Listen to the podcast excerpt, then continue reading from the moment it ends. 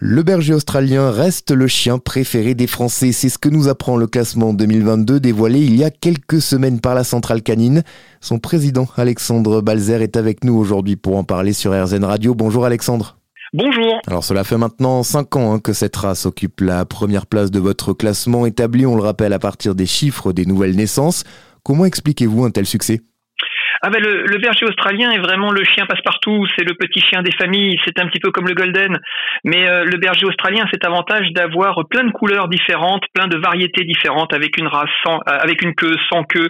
Euh, il peut être tricolore, il peut être bleu, il peut être merle, il peut. Il y a plein de couleurs variées et c'est vrai que c'est un chien qui est plutôt bien proportionné, pas trop grand, euh, assez facile à, à, gérer en famille. Alors sur la deuxième marche de ce podium, on retrouve une race assez similaire hein, au niveau du caractère, le golden retriever là aussi un chien plébiscité depuis très longtemps par les Français. C'est une valeur sûre le Golden Retriever. Bien sûr qu'on peut avoir des Golden Retrievers qui sont un petit peu plus difficiles, mais dans l'ensemble, là encore, on retrouve le bon chien de famille, euh, le, le, le, chien adaptable qui peut être sportif si les maîtres sont sportifs, mais qui peut être plan-plan et, et, de canapé si, si le maître préfère son canapé. D'origine, c'est un chien de chasse, mais qui a vraiment su s'adapter au mode de vie euh, de tout le monde. Ça bouge en revanche sur la troisième marche. Exit le berger belge, place au Staffy.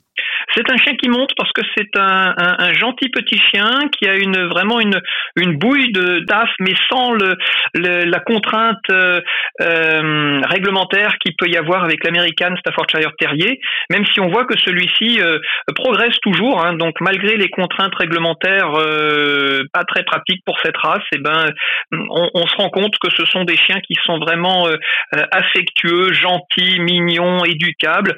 Le Staffy est plus petit que l'Amstaff et euh, le Staffy, lui, n'a aucune contrainte, donc c'est ce qui explique aussi euh, sa, sa, grande popularité. Bon, voilà pour les races qui se portent bien. Est-ce qu'à l'inverse, il y en a certaines qui chutent un peu au classement?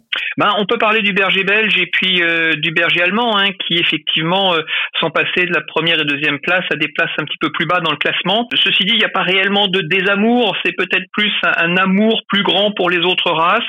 Et puis effectivement, sur certains, sur certaines races, on peut avoir après l'effet de mode inverse, c'est-à-dire qu'on en a vu beaucoup, ou bien il y a des bruits qui courent qui le feraient moins sympa, même si un chien est sympa, parce que c'est surtout comment on l'éduque donc euh, voilà, c'est après des petits effets de d'habitude de, et de société que l'on que l'on note. C'est toujours amusant de les voir, mais dans l'ensemble, effectivement, euh, on n'a pas une race inconnue qui devient euh, première de toutes les races euh, en, deux ans. Ça se fait sur de nombreuses années, effectivement. Alors sans tomber dans le jeu des pronostics, hein, comment vous le voyez évoluer vous ce classement dans les prochaines années? Quelle tendance? De manière générale, pour l'instant, on voit surtout une évolution dans des chiens que je pourrais qualifier de cocooning. C'est un petit peu cette suite du Covid où euh, on se recentre sur sa famille, sur sa maison, sur son bien-être, et on se rend compte que les chiens qui gagnent beaucoup sont des chiens euh, faciles, des chiens euh, de maison, des chiens de famille.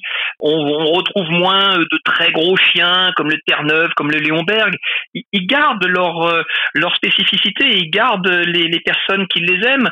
On n'a pas de, chute, bien entendu, mais on voit que les races qui montent sont vraiment des races, euh, des races que l'on peut mettre à la fois dans son canapé, euh, se blottir contre eux, euh, avoir un gros câlin.